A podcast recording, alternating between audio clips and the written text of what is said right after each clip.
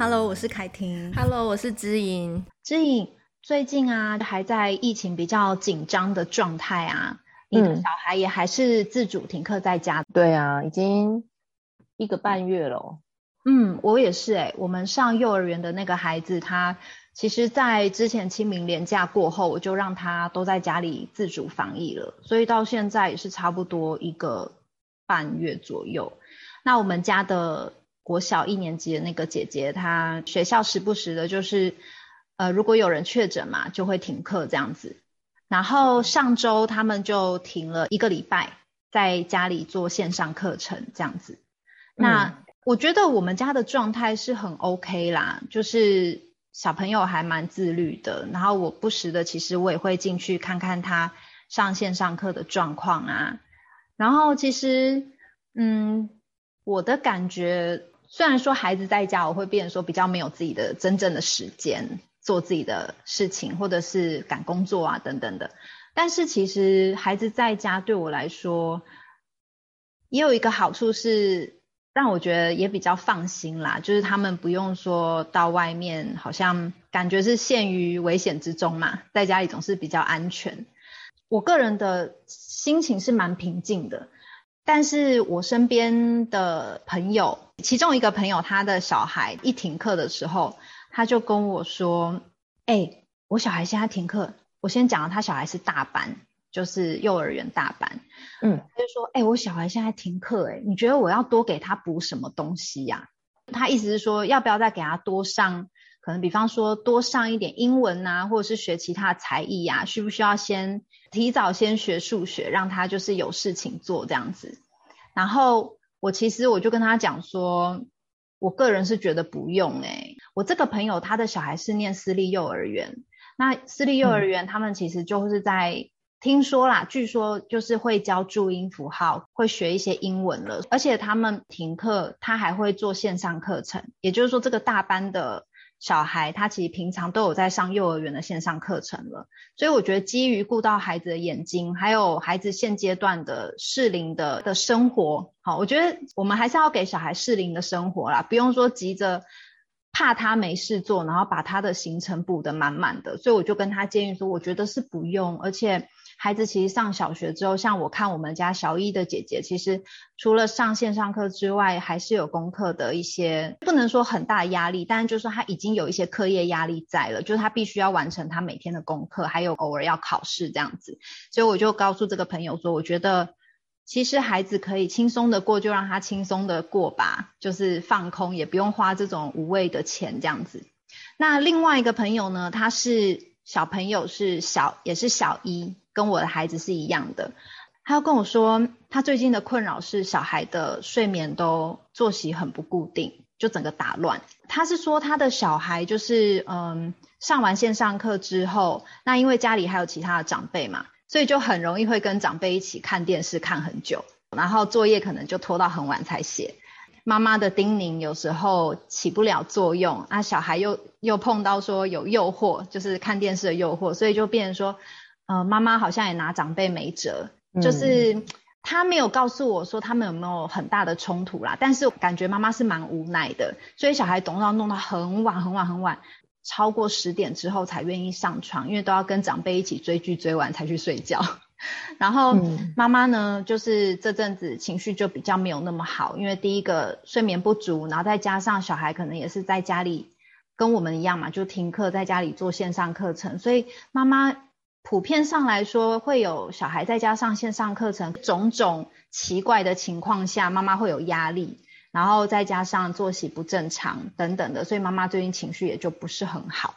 那，嗯，我想要跟你聊一聊的是说，因为我其实我也没有针对，因为是我朋友嘛，我也不好给什么意见嘛，就是人家如果有真的需求，我才会回应他。我只是想问你说，诶，你有没有身边有碰到类似这样的情况？那如果这样的话，嗯，我们也许可以怎么从中做协调，或者说碰到这种像他这样有一点点，因为他没办法要求长辈嘛，那这样子我们要怎么做调试？还有你自己本身，你的孩子在家里做这种，就是你孩子现在停课在家，也是做自主防疫这样子，那你有没有也是碰到一些困难？那我们来聊一聊这个部分好了，也许我们可以激荡出一些什么想法。嗯，其实现在第二次的在家自主防疫啊，我有一个想法，就是大家活着就好。嗯，所以所以例如说，比如说比如说我们我们家是因为我们没有跟长辈同住，嗯，但是其他的就是孩子活动啊，或是最低限度我都放得很低诶、欸。嗯，因为我觉得他们。就是虽然说睡觉有黄金时期，像比如说他们后来下午，因为白天放电不够嘛，嗯，所以他们可能累的时间变得很奇怪，就可能五点多才会累。嗯，那五点多其实你就可以想得到，到底他们要睡到七点，还是要睡到八点？哎、欸，我打个岔 哦。然后如果说以前我们家小孩啊，嗯、就是还真的是在五六点累的时候，因为我们家小孩现在都不睡午觉的，那他如果说到五六点真的累的时候，我真的有时候我会给他。小睡个大概二十分钟，我就赶快把他挖起来，因为我很怕他晚上就不睡了。哦、对啊，对，所以所以你这样子的做法是比较好的，因为像我就是直接让他睡到七点，因为我也很累，所以一起睡。我想说很累，真的很累，因为你已经从十二点，因为原本我的二宝是非常作息非常规律的一个小朋友，可是我发现他看姐姐不睡，然后他现在又是一个好奇心满满的年纪，他还想看姐姐在干嘛。他真的就是，就算我躺在那边，就是我躺在那边就变成是我睡着，我有测试过，所以变成这一个半月来就做了各种的测试，看怎么样可以让他们稳定作息。然后我发现我的一打二简直是他们的二打一，就是因为可能有些爸妈会觉得说，这种就是作息不规律啊，是妈妈的责任等等的。可是我觉得在疫情期间，就是小孩他真的没有办法出去放电，他的电真的是很难。你知道我们家已经什么都有了，我们家。而且他们真的有去做，嗯，攀爬架、沙坑、种菜，对，我有看到你的照片，很丰富，对，还乐高，嗯，然后就是他是他们是轮番的，就是进行啊。有时候我觉得他们可能是过了某一个睡觉观察他睡想睡觉时间，可是他们就会不想睡。然后，但是我在疫情期间，我就觉得如果其他的事情都在失控啊。那这一件事情，我们就先放过自己吧。反正他之后他们如果有机会再去上学，就是我们就再来调嘛。不然的话，其实弄得他们累，我很累，我们都会蛮崩溃的，就是那种情绪上啦。哎、欸，我懂。所以，嗯，我跟你说，嗯、呃，我之前也有这种心情、欸，哎，就是说，以前我们家小朋友。准备面临要上学的时候，就是我还记得很清楚，姐姐那时候准备要面临上中班的时候，因为是九月开学嘛，所以在七月的时候，我就想说，那我要开始让他们慢慢调整作息，就是晚上早睡，然后早上也早起。嗯，可是我要试着那一段时间，就是早上要逼他们早起，要把他们挖起床的时候，我有试了大概一两个礼拜，我发现反而更累。就是我整个人的情绪是非常暴躁的，而且我们如果得失心越重啊，他们就越感觉到你好像没有真的放松的。怎么讲？我觉得那种感觉是一种彼此的，呃，比如说我我当我很想要我意意图就是要他们睡，可是我明明脑袋在想说，我等一下还要起来看书，嗯，他们就真的不睡给你看。然后我也有试过，就是我睡着，然后他们两个活跳跳就跳出去，再跳进来。但是我其实也不能，也不会睡太久啦，就是可能我自己累到睡着那种一瞬间，嗯、或是睡个十五二十分钟，我自己起来之后发现我比较有力量去面对他们的时候，我觉得如果小孩不太小，就是不是说什么两岁以内的，嗯，我觉得真的可以放过自己，就是在这疫情期间就放过自己，不然的话他们其实都会活得好好的啊，他们他们不会，因为像我们家很安全嘛，因为我们家环境都是蛮安全的，所以不怕他们会。触电啊，或者是跳高，嗯、就就跳来跳去，然后就跌倒，就撞得头破血流。然后我就觉得我，我我真的有一点印证，因为我后来最近在实践一个生活的方法，就是每一日的归零。嗯，然后我发现这个每一日的归零，就是说，当我今天我就不想着昨天以前我的小孩曾经因为没睡觉，或是没有呃因为饭没吃，然后呃让我自己觉得很焦虑或很暴躁。嗯，虽然。每一天的归零也很像是一种很阿 Q 的想法，因为有可能习惯就是养成的嘛。但是因为我觉得，当我太追究习惯的养成的时候，我会整个人进入一个很烦躁的情况，会觉得我怎么又失败一次，或我怎么又搞不定。然后就算恒温来宾有提供给我那个睡眠法，我怎么没办法实践之类，就是会有很多这种负面的信念的时候，我觉得我离自己会有更多很遥远的别人做得到我做不到的信念。那我觉得就是身为妈妈，很常都会处在这个情况，是说，例如有些人是压力是别人给的，假设那个跟跟你的亲朋好友、姻亲或长辈住在一起的朋友们，嗯、我觉得是更困难的，是因为别人可能是无意间找你聊天的一句话，都会变得很刺激，是好像。你没有做好，或者好像你没有没有方法，好像你很搞不定，或者是这个妈妈不够强，或者是说好像会觉得说你怎么什么都没有做，你应该要做点什么，可是你怎么什么都没有做？像我刚刚提的那个调整作息，就是姐姐要上学前调整作息那个，其实也是长辈有问我说，哎，嗯、接下来就要上中班啦，啊，有没有让他们调整作息，早上早一点起床？那那时候我就会想说，好，我好像应该要先调整作息。可是我发现我情绪变得更暴躁，我觉得好像，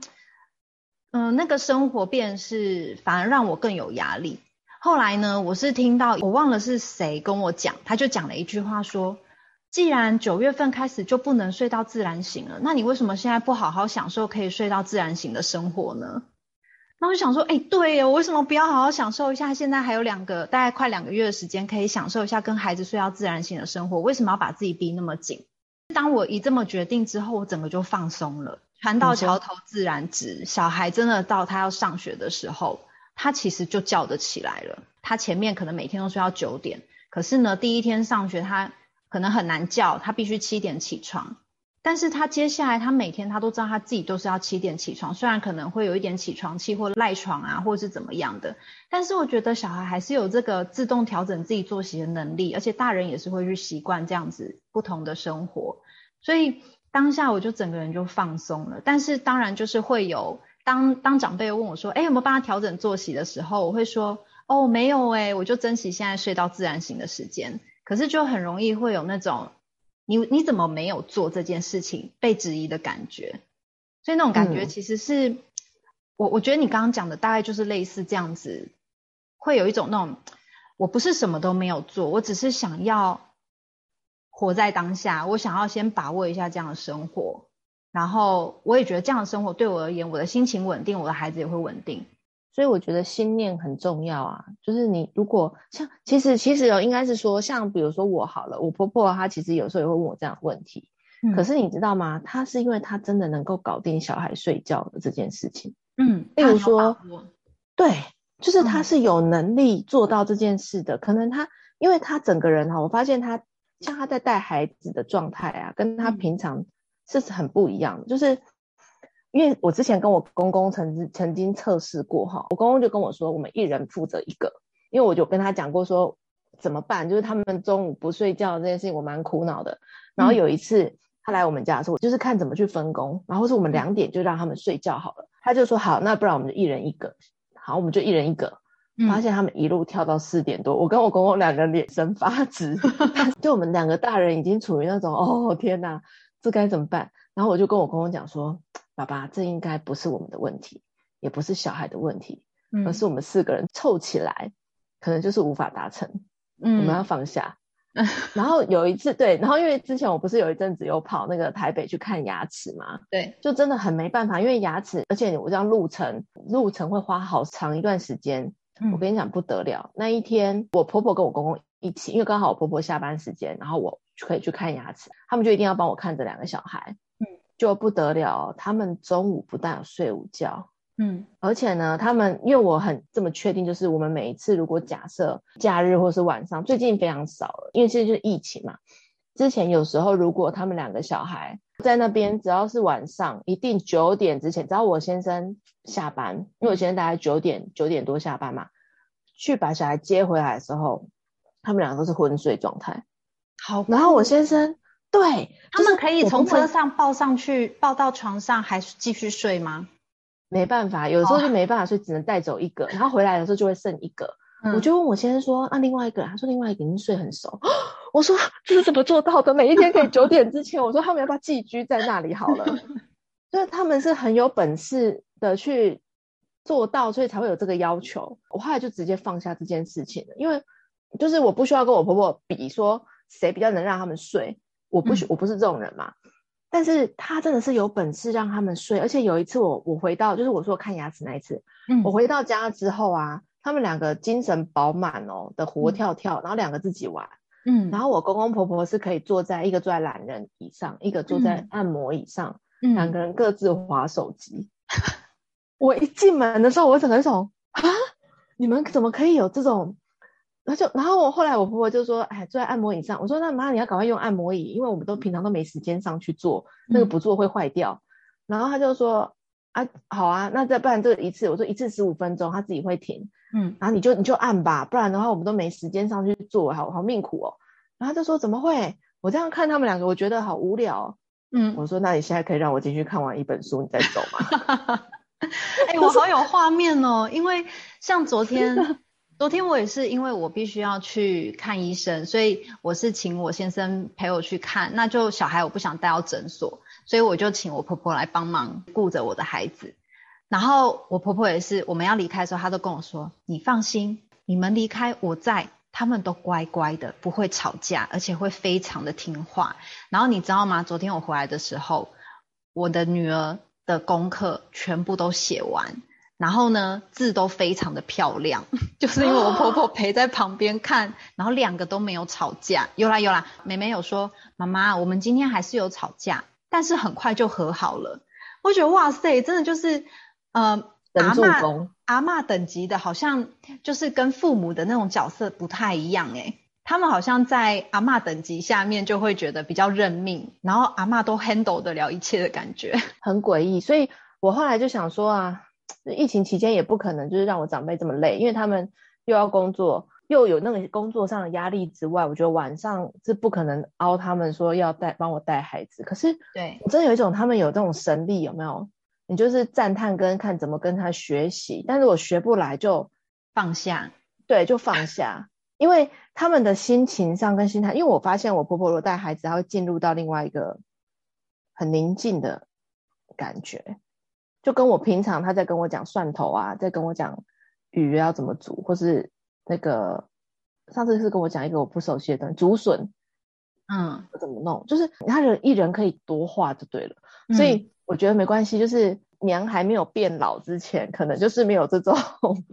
娘日子我，我还没有变成老娘之前呢，我就是经验值跟整个人状态无法自体切换，那孩子的命运就接受我这样子起起伏伏，然后。但是能够过得好，能够有健康，至少一天，就是有些人是说睡眠是用总量来看嘛。既然他们前面已经睡走了这几个小时，他们后面累了就会睡。嗯，那所以我后来就想说，算了，疫情期间不要再给自己这种压力，因为毕竟他明天真的没有要去上学。嗯，然后我整天也就是跟他们耗在一起，我也没有其他的压力要干嘛。对，那我就是专心的陪着他们去感受他们在这个疫情期间。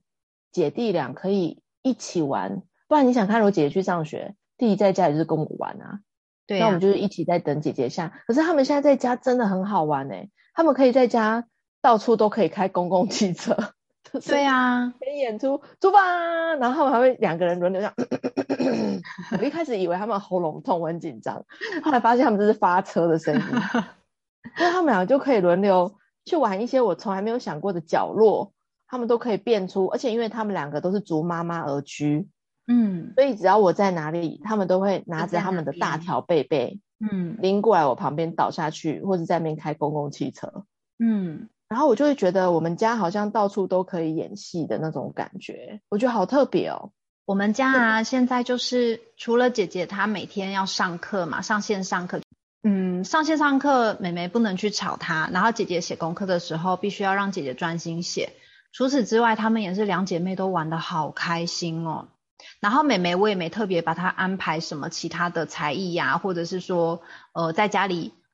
猛教她学什么正音啊，或者是说学英文，我都没有。我对于她想做的事情，我就让她做。她想画画就给她画画，她想看书就看书，想跟姐姐玩到天荒地老就玩到天荒地老。只是重点就是因为毕竟姐姐隔天还是要上线上课，所以我们晚上的作息基本上是还。很 OK，那我只是就像你们家一样，妹妹的部分我就是让她尽情的享受她在家里的生活。那我觉得其实不用太焦虑，说小孩子怎么好像无所事事、游手好闲的，因为我总觉得这是我的想法啦，因为我总觉得。小孩在上小学之后就比较没有这样子的自由时间，所以我如果能够把握，哎，姐弟或是姐妹能够一起玩在一起，然后能够在家里无所事事的这一种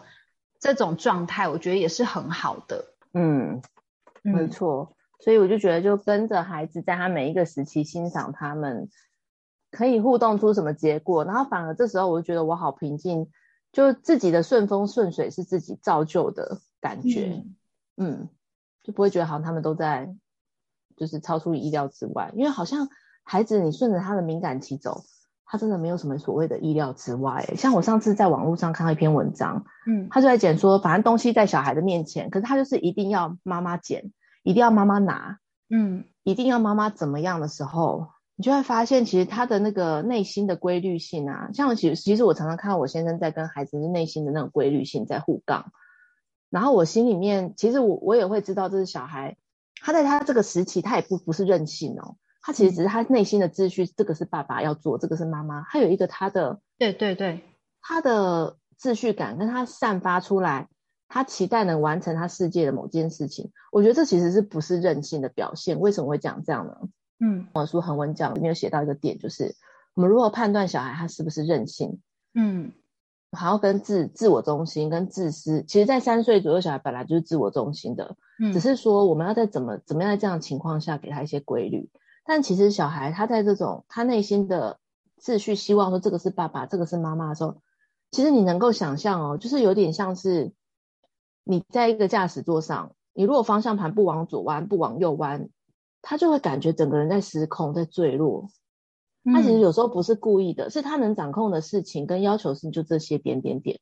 只是跟父母的刚好对不上。他故意的话是什么呢？就是故意的话，就是例如说，嗯，比如说像前前天好了，前天我就觉得他是比较故意的，就是跟他这种秩序敏感期的召唤是不一样的。他是想要那个方式玩玩看，就是我们买了那个泰式料理，然后他有那种很油的汤，有没有？嗯，很油的米线汤那种，那他就故意手要进去摸一摸、抓一抓，然后喷一喷。这种就是比较故意的，因为我们一一开始讲过，这个是汤，就是放在嘴里面喝的，这个不是手伸进去洗手的。嗯，那他就伸进去，他就是想要在你面前硬要这样玩，而且他因为手很油，所以他摸到所摸之处就是令你崩溃的点，